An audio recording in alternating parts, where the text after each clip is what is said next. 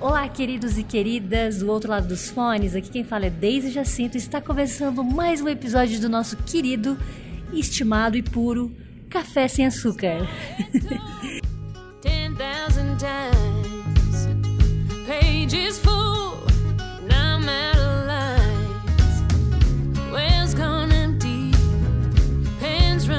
A gente achou um slogan. Vê se você gosta do slogan que a gente descobriu no último episódio. Café sem açúcar, porque nem tudo que é amargo é ruim. Você gostou? Meu convidado Gostei, de hoje gostou? Nem tudo que é amargo é ruim. Eu vou apresentar, mas ele vai se apresentar muito melhor. Andrei Masson. Você é maçom, Andrei? Não, com dois S. Essa, Ah, aí, tá. essa aí toda hora fazem, mas Ah, é com dois sei, S ele no final. cair no, no, no- no igual. Mas hum, muito bom ter você aqui. Obrigado por você ter aceitado participar do nosso Café Sem Açúcar, que nada mais é uma desculpa para eu bater papo com os meus amigos e um tomar um café. café. Boa. Nós estamos, inclusive, numa cafeteria que eu gosto muito, que se chama Fora da Lei. Já fica a dica aqui na rua Cubatão, pertinho da Nova Semente, aonde o Andrei é pastor. Andrei, me conta mais, o que, que você faz da vida, de onde você trabalha, onde você está hoje, o que você faz? Legal. É, eu estudei teologia e hoje eu sou um líder religioso da comunidade Adventista Nova Semente, que fica aqui na Rua Cubatão, número 77. Eu faço parte do time de pastores, né? Tem mais dois pastores que atuam nessa comunidade e eu sou um destes. É, me formei em teologia não faz tanto tempo assim. Antes de fazer teologia, eu cursei ciências econômicas, tive uma experiência no mercado, mas hoje eu atuo como líder religioso de maneira exclusiva. Eu quero dizer que ontem a gente era para ter gravado esse podcast, a gente ficou batendo papo, rendeu tanto que a gente achou melhor bater papo ontem e hoje bater papo de novo e gravar hoje. Foi isso. E o Andrei foi, foi contemporâneo meu do NASP, só que a gente não se conheceu lá, né? Verdade, assim, a gente se cruzou com Se cruzou, certeza, com certeza. E, e- mas ah, talvez a gente vivia mundos um pouco diferentes. É, 2009, eu, eu comecei no NASP em 2009, fiquei em dois- até 2010, tranquei, fiquei três anos fora, voltei em 14 e me formei em 16. Foi esse tempo de Campus 2. Tempo bom, os- as duas fases foram boas.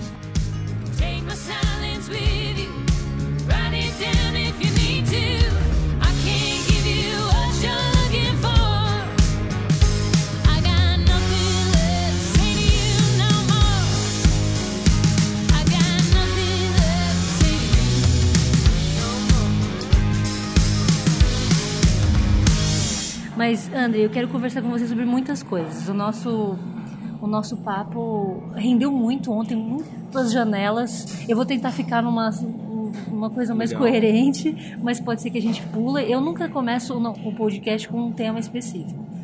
Eu sempre vou dar o nome do podcast no final, quando tiver tudo pronto, lá quando eu estiver editando. Então a gente não sabe ainda sobre o que, que vai ser, mas a gente vai devagar sobre várias coisas aqui. Eu queria te perguntar, por que, que você escolheu ser pastor? É boa pergunta. É, na real, lá em casa tem um monte de pastor. Meu avô era pastor da igreja adventista, e eu, meu irmão também, e meu pai também. E eu não queria ser. Mas eu fui fazer economia por conta disso. Mas ah, aconteceu que alguma coisa no coração começou a queimar e eu tinha um profundo desejo de comunicar o evangelho que fazia muito sentido para mim, para minha geração. E eu via que existia um grande gap, assim, uma janela muito grande, uma distância muito grande entre aquilo que as igrejas falavam e a minha geração vivia e, e buscava entender. Ou seja, a igreja dava respostas que a minha geração não estava fazendo as- aquelas perguntas. E o meu desejo era conseguir é, apresentar o evangelho que transforma vidas, e para mim é assim, para as pessoas do meu, do meu meio, circunstantes a mim, da minha geração. E foi isso que me motivou inicialmente a fazer teologia. E eu acho que também é o que direciona meu ministério ainda hoje, é esse caminho de fazer o evangelho fazer sentido para o contemporâneo. Você está numa cidade que é uma loucura, né? São Paulo não para, todo mundo sabe, né? Quem já passou por aqui sentiu um pouquinho como ela pulsa. E, e quais as dificuldades de ser pastor aqui que você tem notado? Eu sei que você já passou por outros lugares, mas aqui eu acho que é a maior igreja que você já ad- administrou. Posso Sim, dizer, sim. administrar, cuidou? Pode ser. É, eu sou paulistano, eu amo São Paulo. Eu sou sociedade B, eu funciono de noite. E eu gosto de São Paulo porque São Paulo é a cidade que não dorme e tal. Então, é, São Paulo sempre, sempre fez muito sentido na construção de quem eu sou. Eu morei fora de São Paulo um tempo, mas São Paulo sempre permaneceu como, para mim, aquilo que, que, que mais me alegrava. Vir para São Paulo, estar em São Paulo quando eu estava fora era a realização do meu ano, assim, nas férias. É, e estar em São Paulo hoje, atuando como pastor, no coração de São Paulo, porque a comunidade que eu cuido, ela fica na Avenida Paulista. É, para mim é uma realização, assim, daquilo que eu me senti chamado, de fato, por Deus para realizar. Agora, é desafiador demais. É, São Paulo é uma cidade global, é uma cidade plural, então é, é uma cidade de certa forma hostil ao evangelho. Talvez não ao evangelho, mas aos interesses religiosos ela é bastante hostil. É, ela não é, Você acha que ela atrapalha a vida religiosa? ela dificulta uma vida religiosa, sim. É, porque São Paulo é um lugar que você tem pouco tempo para tudo. Você sempre tá, quem está em São Paulo está sempre em busca de algo, está sempre correndo atrás, tá dispara um cronômetro quando você acorda e você tem que entrar nessa corrida e correr contra o tempo. É, e aí o tempo para você ter uma relação real, autêntica com a tua dimensão espiritual, seja ela qual for, fé, crença, o, o ser humano tem uma dimensão espiritual. E é ela que eu vejo que cabe a mim ajudar as pessoas a desenvolver essa dimensão espiritual. E São Paulo com certeza dificulta é, esse trabalho.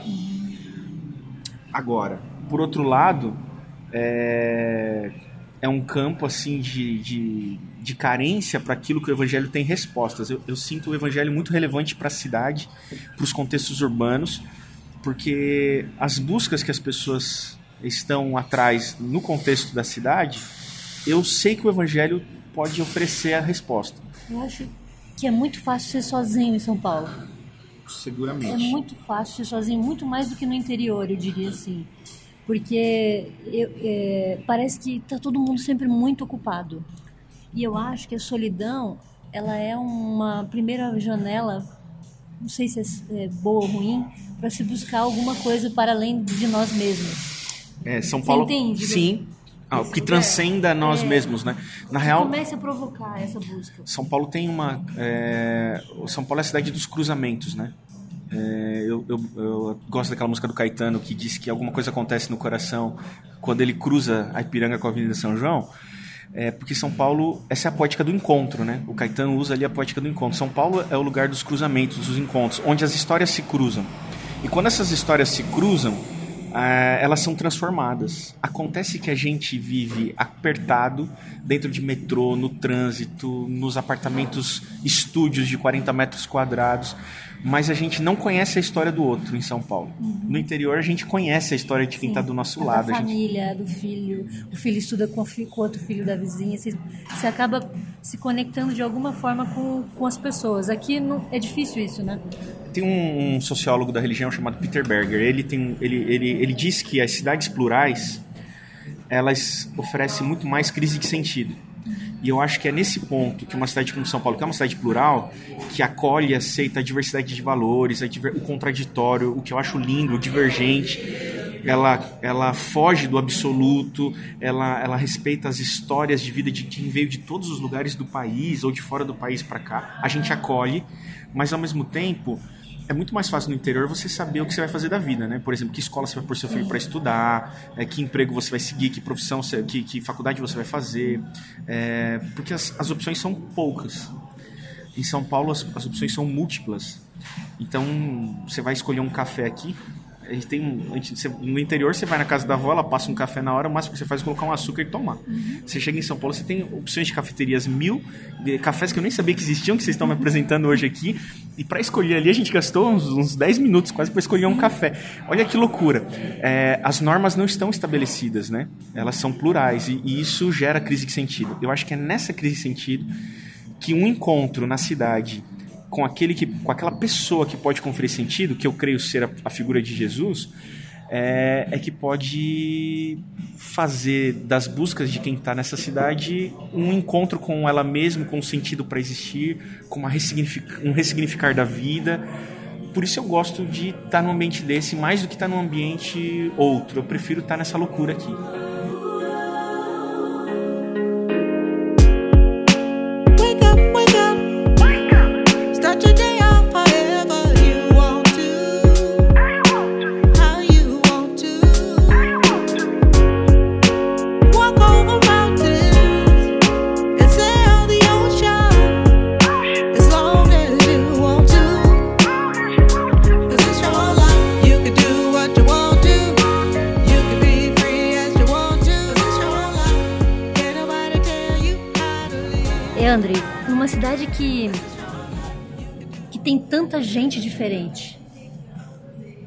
Tantas personalidades diferentes?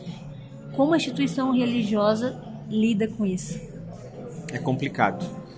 Eu acho que, em geral, a instituição religiosa, ela, ela não deveria, mas ela acaba tendo interesses.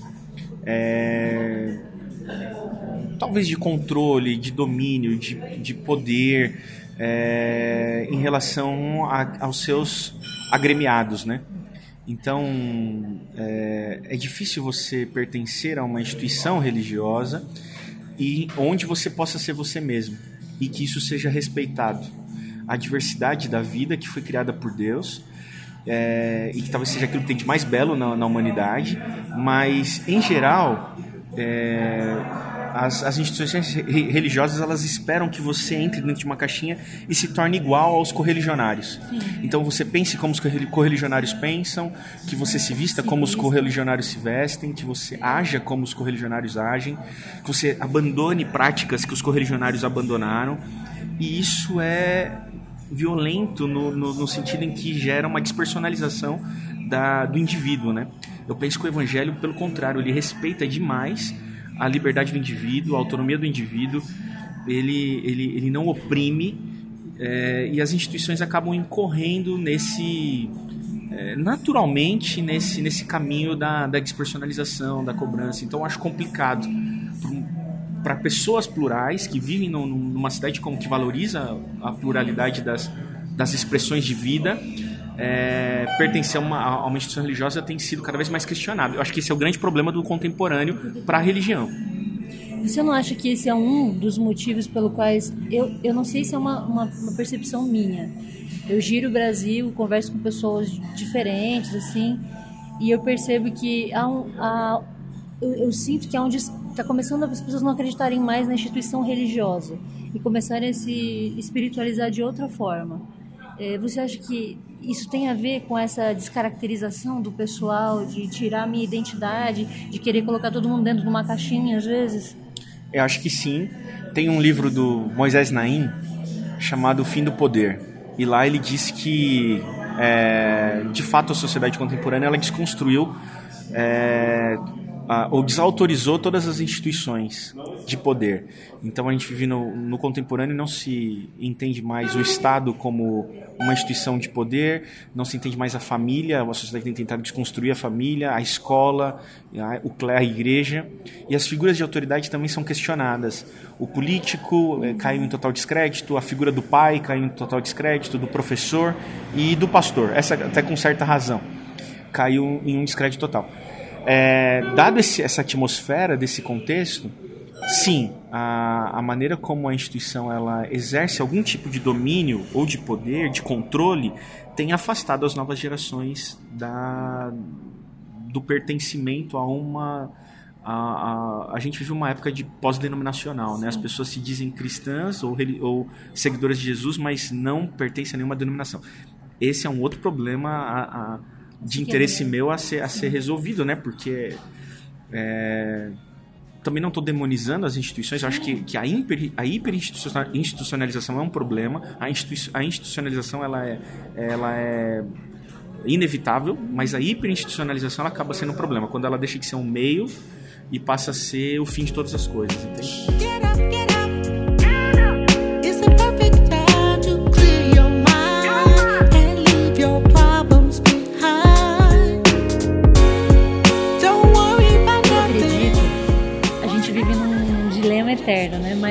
Eu acredito que a vida em comunidade ela é muito saudável. Ela deveria ser muito saudável. Não que ela seja, mas ela deveria ser um lugar de paz, né? É, qual é um outro lugar da sociedade que eu possa que eu possa levar um filho, uma criança e ele possa aprender sobre perdão, sobre valores que às vezes é, você não vai encontrar em outro lugar social e aprender sozinho em uma ilha, né? Então eu acredito na, na comunidade religiosa nesse sentido. Agora, eu também sinto que às vezes esse foco é perdido, do convívio é, em, so- em comunidade, ele fica muito raso. Isso tem a ver com os líderes levando seus rebanhos, ou tem a ver com a, com a maturidade da comunidade mesmo? Agora você, você tocou num ponto bastante complexo mesmo. Na realidade, eu penso que os pressupostos é, das comunidades, da- do mindset, do- do- da cultura da comunidade, é que talvez estejam um pouco des- des- desajustados. É, a, a- a autenticidade da comunhão entre filhos, né? Filhos que eu digo no sentido de que todo ser humano é, tem sua dignidade por conta da sua identidade de filho. E quando a gente entende que eu sou, quando eu entendo, me entendo como filho de Deus, entendo que o outro que está do meu lado também é filho de Deus, então eu já, eu já não consigo mais ver diferenças entre nós, né? E aí eu consigo, enfim, comungar respeitando as diferenças, mas entendendo que ali há a dignidade da vida, porque ele também é filho. Eu penso que o que superficializou essas relações foi os pressupostos é, for- mais formalistas, mais tradicionalistas, um viés legalista que acha que é, estar de bem com Deus depende é, do seu comportamento, depende dos. é, a gente tornou o evangelho muito behaviorista, então a gente começa a avaliar os outros pelo comportamento deles, a gente começa a se distanciar dos outros que a gente entende que tem condutas desviantes. E a gente não consegue ter uma relação autêntica respeitando que o outro seja quem ele quer ser. E aí me leva à próxima pergunta, que eu acho que pode, que dependendo do contexto, eu acho que pode, a religião pode se tornar um perigo, porque ela acaba sendo um ambiente hostil, porque é um, é um ambiente que todo mundo se cobra demais e finge-se demais o que não é, falta autenticidade, né? E eu, eu, eu imagino que a dificuldade esteja em tornar um ambiente real, Real. real. É, parece que o, o crente, né, ele vive, o religioso, ele vive numa bolha, né, numa subcultura em que a realidade não faz parte daquilo. E o mais engraçado é que, costumeiramente, quando você conhece a vida daquelas pessoas que são uma, que, que, que, que são mais propagadoras dessa, dessa religião formal, dessa religião de aparência, a vida delas é real. Elas sofrem das, dos mesmos problemas, elas incorrem nas mesmas condutas des- desviantes de todo mundo.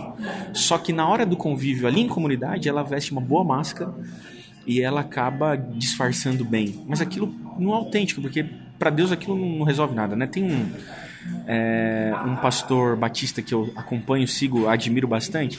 E recentemente ele indicou a leitura de um livro de um autor bastante conhecido, que é o Tzvetan Todorov. O Todorov, na área da literatura, da linguística, ele, ele escreveu bastante coisa, mas esse era um livro que ele escreveu na área da sociologia, da, da, da antropologia, das ciências políticas, que é o Diante do Extremo. E no Diante do Extremo tem um capítulo chamado Despersonalização. Ele faz uma, uma leitura do que aconteceu na Polônia. A Polônia sofreu com o extremismo do- dos dois lados, né? O, a- o extremismo da direita e o extremismo da esquerda. Ele caiu nas mãos, ele saiu das mãos do nazismo e caiu nas mãos dos soviéticos, né? E o Todorov faz uma análise dos campos de concentração lá. E, e ele diz dos relatos e das narrativas que ele, que ele buscou, ele diz que um soldado era, era instruído pelo líder do campo de concentração a despersonalizar totalmente aqueles que eles iam matar. Pelo seguinte, eh, eles não podiam saber o nome, eles não podiam olhar nos olhos, eles tinham que despir todos eles, eles tinham que ficar nus porque o, o que diferencia o homem do bicho é que o homem ele se veste, ele cobre a sua nudez. Então, assim, quando ele tira a roupa do homem, ele já está colocando todos numa espécie de distinção entre quem ele é e quem aquele outro é. Ele não tratava o outro como um- uma outra vida humana, um Tirava igual. dignidade. Tirava a dignidade. Então ele não era um igual. Por quê? Porque se em algum momento um soldado enxergasse naquele que ele ia matar, em grande escala, um igual, ele não, conseguiria mataria. matar. Ele não mataria. Então, para eu oprimir, para eu odiar, eu preciso tornar aquele alguém diferente de mim. Eu preciso rotular.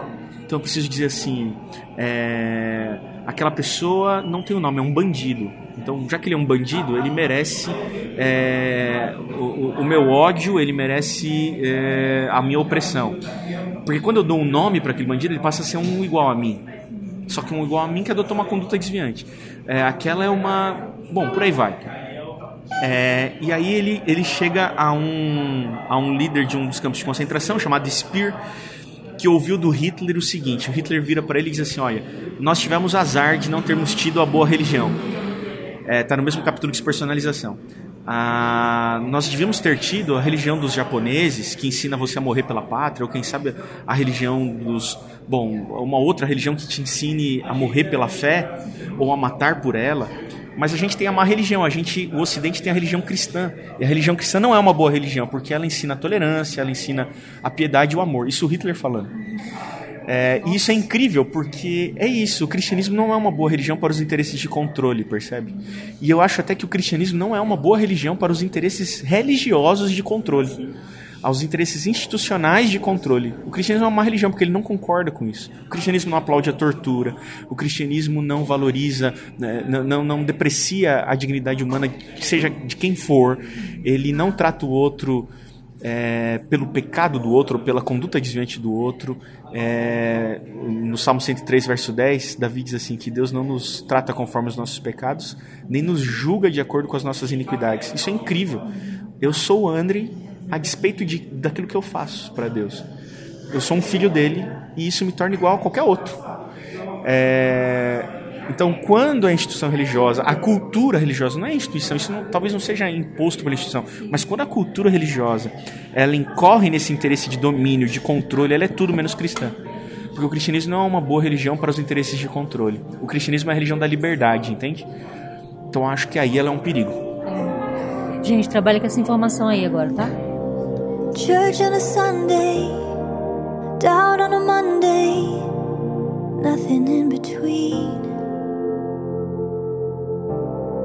Strong on the weekends, but weak when it all ends. I'm dying to be seen. André, me fala, na sua opinião, por que é, a instituição religiosa me parece que não, não sabe lidar muito bem com a liberdade? De uma maneira geral, eu falo para mim, para você como artista, mas isso se aplica a qualquer contexto dentro, dentro da igreja, né? Sim. É, na realidade, assim, a gente a gente está mencionando instituição religiosa, instituição religiosa. Eu penso que é mais, na realidade, a, a cultura religiosa que se criou, né? É, a instituição religiosa ela talvez nem promova isso, mas a, a, a cultura religiosa gerou essa, esse cerceamento da liberdade. E é, é esta que, que vai aqui talvez a crítica, né? Ou o, o alerta para que ela, ela, ela se perceba assim. Ah, eu acho que um dos grandes pontos é o fato da, da cultura religiosa ela ser muito behaviorista, muito comportamentalista. O evangelho ele, ele é nem um pouco comportamentalista. Quando você vai ao evangelho, você vê que o evangelho não é uma religião do pode ou não pode. O, o evangelho ele não prega um pode, ele não está primariamente preocupado com o pode ou não pode, com o comportamento, com o comportamento. Mas a cultura religiosa parece que o primordial para ela é, o comportamento. É o que parece, né? É o que parece, é o que aparece, né? que aparece. E, e uma vez alguém me, me convidou para falar para um grupo de jovens. E aí é, eu falei sobre o que você quer que eu fale. E ela me falou assim, a pessoa, ah, pastor, eu quero que você fale sobre se pode ou não pode fazer aquilo, se pode ou não pode usar aquilo. Parece que as pessoas querem uma listinha de Uma regras para ser seguido, né? E aí eu respondi pra ela, bom, acho que você vai convidar outra pessoa. Tem um monte de amigo meu que fala sobre pode ou não pode super bem, mas eu não falo sobre pode ou não pode.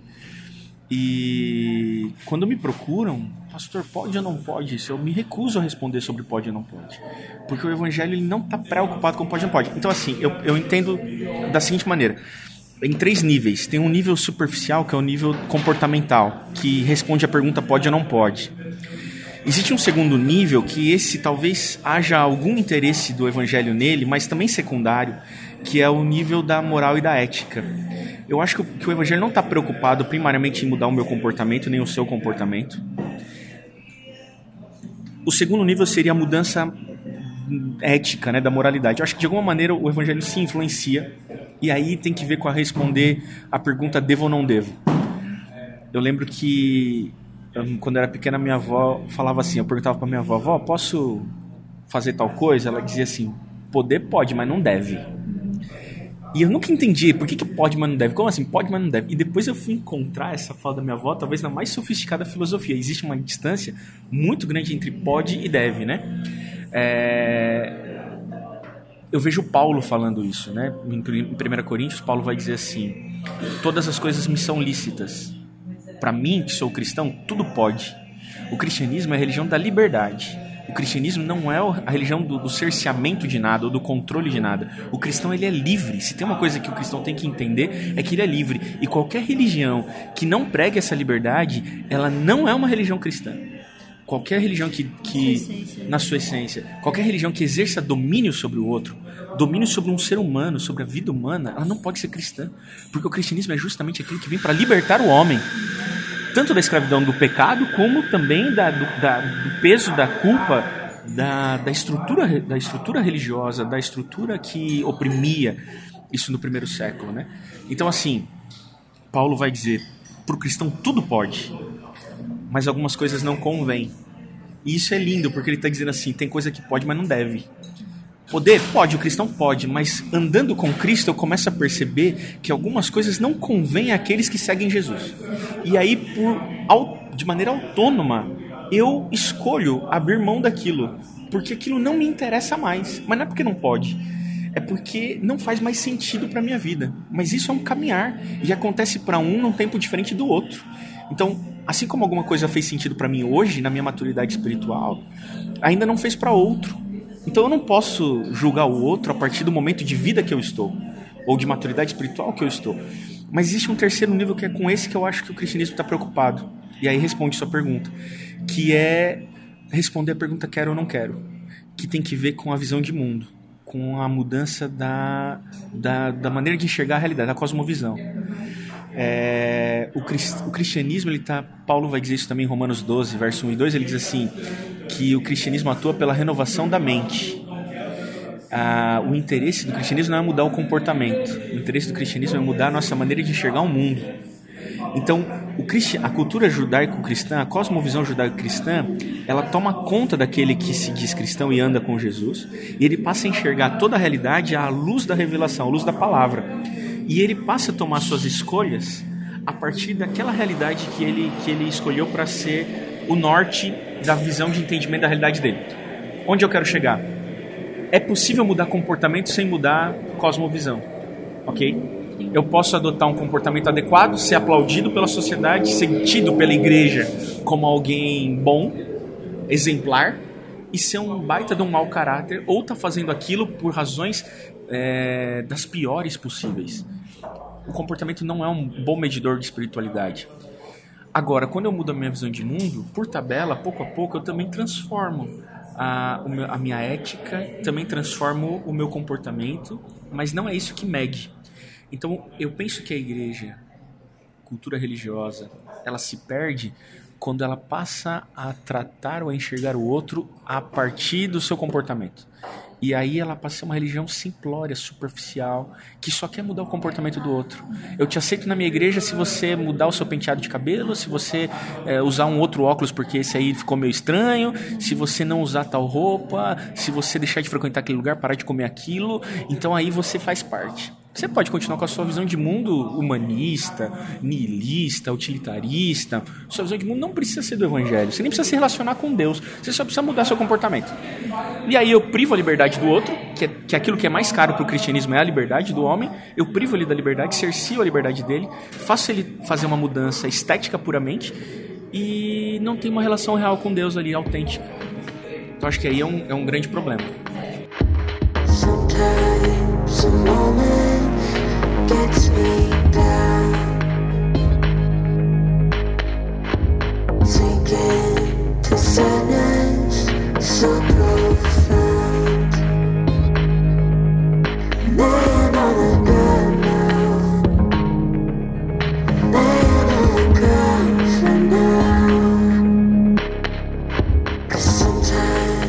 Eu tô te chamando de Andre o tempo inteiro de propósito e não de pastor Andre como é o costume. Porque eu também tenho uma provocação, que é a imagem do pastor. Que eu acho que muitas vezes a comunidade religiosa coloca o pastor num lugar de semideus, assim. E aí acaba se frustrando quando aquele pastor, por algum motivo, por um problema da vida, acaba caindo de acordo com a comunidade, assim. Tipo, ah, pecou, de acordo com eles. Então, eu tô chamando você de André justamente pra gente ficar mais próximo e pra quebrar Eu isso. Pra quebrar isso, mas eu também queria que você tocasse nesse assunto pra gente já falar de liberdade ou segurança, que é o que a gente vai pro final aí. Eu acho que o pastor e o filho, a família toda, pelo menos no meu contexto de igreja, tá? A qual eu pertenço, assim, denominação religiosa. Eu fui filho de pastor e eu era cobrado como se eu tivesse que ser uma super criança, né? Olha o que ele fez, mas é o filho, do, é o exemplo, é o modelo. Então isso é bem complicado. Você não tem nome, né? Você é o filho do pastor. E eu tenho duas filhas e eu, eu, eu busco protegê-las dessa desse olhar repressivo, opressivo, exigente, é, que, que almeja uma, uma perfeitibilidade humana que não existe, é, é complicado demais você ter que se privar muitas vezes de coisas do homem natural, do homem comum, para atender uma demanda de aparência que o outro cria de expectativa em relação a você, sabe? Você não poder ser visto em algum lugar, você, mesmo que não haja problema nenhum estar naquele lugar, você não poder é, viver uma vida normal com a sua filha, com seus filhos, com sua esposa, porque você tem que estar você tem que ser mais ascético, mais abstêmio das coisas, você tem que ser mais tem que ter uma aparência de piedade. Por quê? Porque as pessoas tendem a confiar mais em quem tem aparência de piedade. Então, assim, é, a pessoa pode ser um baita do mau caráter, que eu estou usando um exemplo caricato, mas se ela tem uma aparência de piedade, ela é ouvida. E se a pessoa é um ser humano normal, mas está falando algo que é verdadeiro, mas não tem aparência de piedade, não serve. Então, é um papel social. E eu detesto essa ideia de desempenhar um papel social, de ter que parecer um pastor, de criar um estereótipo, ou representar. Se eu tiver que representar um papel pastoral, eu sou um péssimo ator de pastor. Eu não sei ser um ator, então eu prefiro ser o André. E obrigado por você estar me chamando de André. André, é, a gente ontem no nosso papo, que era para ter sido gravado, não foi? a gente falou sobre uma coisa que eu gostei muito e você tocou num ponto, né? Liberdade ou segurança? Essa é a crise humana de tensão. Não é possível ter os dois. Dizem aqueles que pensam é, que não. Eu me referi ontem, a gente estava conversando, ocorreu, né? Veio na mente ah, o capítulo Falso Alvorecer, Falso Alvorecer da Liberdade do 44 Cartas do Mundo Líquido Moderno do, do Bauman. O Bauman talvez seja o pensador mais competente que a gente teve aí, que faleceu há, há pouco, a respeito do contemporâneo. E ele vai dizer que a grande tensão da, da, da vida humana é a tensão entre a liberdade e a segurança. Então, proporcionalmente, quando você Acabou nosso tempo, mas a gente não acabou. Então ainda tem um chorinho aqui, vamos encerrar. É, quando você, quanto mais liberdade você busca e tem, menos segurança proporcionalmente você vai ter. E quanto mais segurança você busca, menos liberdade você vai ter. E essa é uma tensão e uma escolha que tem que ser bastante concreta na, na, na, na, na, na, na- na sua cabeça, né? E o que, que a gente quer dizer por isso? Por exemplo, pertencer a, a uma organização, pertencer a uma agremiação que possa te dar uma, uma estrutura e te dar segurança, ou um relacionamento, seja lá o que for, não sei a realidade de vida de cada um, mas que supostamente oferece segurança, mas te, te priva a liberdade, você tem que saber o que para você é mais caro, se é a sua liberdade ou se é a sua segurança. É, e eu acho que a ilustração legal é do condomínio, né? A gente estava falando ontem. Ah, o condomínio fechado ele oferece segurança, mas ele priva a tua liberdade. Você tem controle de acesso. Para você sair, um controlador de acesso tem que abrir o portão para você. Para você entrar, você tem que ter um cartão de acesso, seja uma digital, seja o que for, para você dizer sou eu, quero entrar. Uma casa de rua não, casa de rua você tem total liberdade. Você recebe quem você quer, entra quem você quer, ninguém pergunta. Você não precisa perguntar, você tem a chave, entra, acabou. Mas por, por outro lado, a casa de rua te, te tira bastante da sua segurança, né? É, e na escolha da vida é complicado. Você pertencer a uma pertencer a um- uma entidade que te oferece segurança, seja ela uma família, um emprego, uma empresa, um, um casamento, um, um grupo de amigos, sei lá, um- uma sociedade. É, mas aí você tem que aprender a ética do bom convívio, que significa muitas vezes dar passo para trás, abrir mão daquilo que é muito caro em prol do outro, porque aquilo ofende o outro ou faz mal para o outro. Essa é a realidade da vida. O casamento é um exemplo disso, né? A gente vive abrindo mão de coisas que a gente gosta porque incomoda o outro e por aí vai. É, o que não pode é você escolher uma coisa querendo muito a outra. É como se você quisesse muito a liberdade, mas escolhesse a segurança. E aí você fica dentro do condomínio, protegido, mas querendo e almejando a liberdade. E hora ou outra você fica revoltado com aquela falta de liberdade e você abre o portão e fala assim: hoje eu vou dormir com o portão aberto. E aí significa que você está dentro do condomínio, sem liberdade e ocasionalmente também sem segurança. Porque você chutou o pau da barraca e você quer a liberdade. E, e isso é complicado. Então acho que a maturidade está em você escolher e se convencer daquilo, se satisfazer com a sua escolha. Dizia o Chorão do Charlie Brown Jr. que numa das músicas que eu mais gostava deles assim que cada escolha é uma renúncia, isso é a vida. Cada escolha é uma renúncia. Você escolher alguma coisa, você está renunciando tantas outras. Isso é a vida. Acho que a questão da liberdade e da segurança é essa tensão. Obrigada. Eu que agradeço. Obrigada. É, eu queria te dizer assim que as suas mensagens tocam muito meu coração. Eu, te, eu agradeço a Deus pela sua vida. E eu queria que você, de tudo que a gente conversou, o que, que você gostaria que ficasse no coração das pessoas que estão ouvindo, assim, de essência? Eu que agradeço o convite. Fiquei feliz e lisonjeado de verdade, não é demagogia nenhuma de estar aqui conversando sobre esse assunto. Ontem vocês me abençoaram muito. Eu digo vocês porque tá desde aqui, tá o Márcio também, porque a gente conversou por horas no Starbucks, era pra gente gravar e não gravou. E eu saí de lá muito abençoado, porque a vida pastoral é uma vida muito solitária, é, no sentido de você não poder contar com muita gente e falar das suas lutas e das- dos desafios. Então vocês me abençoaram bastante, eu fico muito feliz por isso. O que eu queria deixar de mensagem é que o evangelho, o cristianismo é a religião da liberdade. Não permita nunca que alguém exerça domínio sobre você. Não permita nunca que alguém, seja uma pessoa ou uma instituição, exerça domínio, poder ou oprima você. Você é livre. Cristo Jesus, em Cristo Jesus nós somos livres. O, o cristianismo é a religião da liberdade. Tudo aquilo que é estranho à liberdade é estranho ao cristianismo. É, isso não significa que você tem que abandonar a igreja que você pertence, isso não significa que você tem que viver uma vida autônoma, porque eu também não acredito numa experiência de fé autônoma, sozinha. Eu acredito sim na comunhão, eu acredito sim no congregar, eu acredito sim no corpo com suas falhas e acertos, eu acredito sim na importância da igreja, mas esse estabelecimento chamado religioso, ele não pode exercer domínio, não permita que isso aconteça sobre a sua vida. Você em Jesus é livre. Todas as coisas eu posso tudo posso. É, como citar de novo Paulo para encerrar, todas as coisas me são lícitas, nem todas me convêm, e eu não vou me deixar dominar por nenhuma delas, dizia Paulo em 1 Coríntios. Acho que essa é a essência da do nossa conversa. Obrigado, André. Obrigada mesmo. Obrigada a você que está nos ouvindo, que nos ouviu até aqui. Um abraço. Se você tiver alguma sugestão de tema ou convidado, você pode enviar para contar. É, café sem açúcar gmail.com. Eu vou decorar o e-mail, gente, eu prometo, tá bom? Fica com Deus e até o próximo episódio.